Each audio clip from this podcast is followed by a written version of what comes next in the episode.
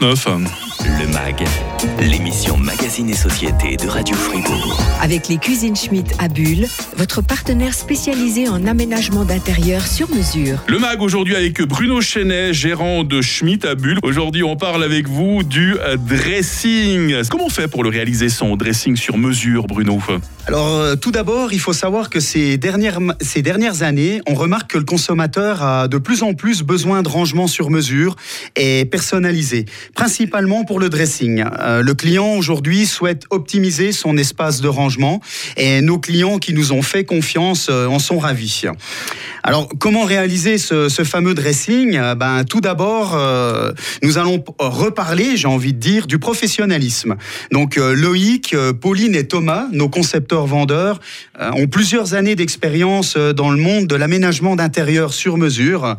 Et il faut dire que chez Schmitt, euh, nous avons un seul interlocuteur qui vous suit, ben, de l'accueil au magasin, à la découverte euh, de votre projet, de la conception à la réalisation des plans techniques, à l'installation de votre dressing et à la réception de chantier. Nos concepteurs vendeurs ont un seul objectif euh, aujourd'hui, ben, c'est de réaliser votre projet dressing en respectant votre budget.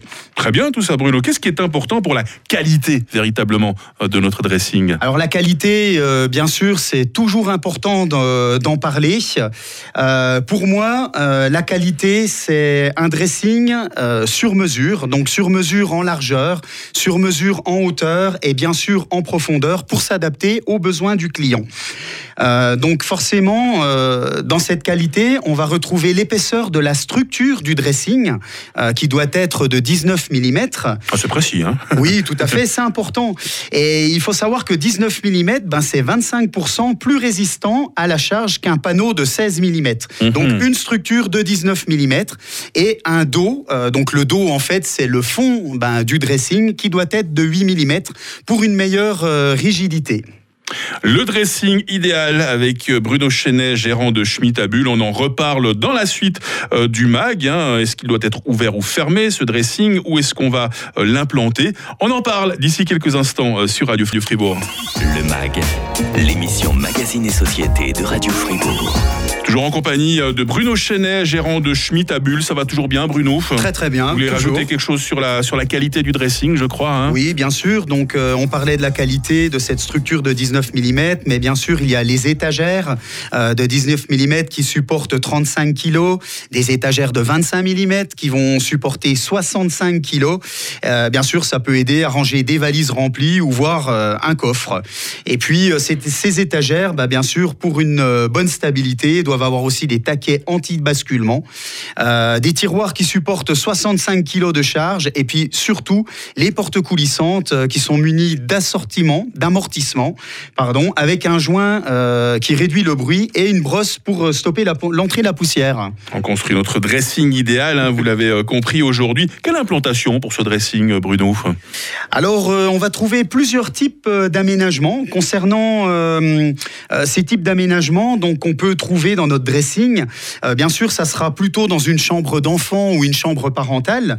Et il y aura effectivement plusieurs implantations. Donc, on trouve une implantation linéaire. Alors, on appelle linéaire si cette implantation est contre un mur. Elle peut être également entre un mur et puis une joue sur un côté, ou éventuellement entre deux murs. Mais on peut hmm. aussi réaliser euh, des aménagements, ce qu'on appelle en sous-pente, à gauche ou à droite. Euh, on peut réaliser des aménagements d'angle euh, en forme de L ou de U. Et puis, ben, on peut rajouter un petit peu comme en cuisine, on peut ajouter aujourd'hui un îlot. Un ah. îlot ben, pour mettre du rangement, des bijoux, ou éventuellement pour s'asseoir et puis mettre ses chaussures. D'accord. Bah, ça dépend évidemment de la place qu'on a à disposition. Ça dépend de ses goûts euh, perso. Euh, le dressing ouvert ou fermé? C'est quoi la tendance en ce moment, Bruno? Alors, bonne question. Euh, aujourd'hui, la tendance est à l'ouvert et est à l'ouvert, évidemment. mais on va trouver ben, dans ces fameux dressings, donc avec porte ou sans porte. Alors, on aura le sans porte, bien sûr, pour une accessibilité beaucoup plus facile. Mhm. Euh, par contre, peut-être un petit peu plus de poussière, on va dire. C'est tellement beau de montrer les choses qu'on a dans son dressing. Si c'est bien rangé. si c'est bien rangé, ouais.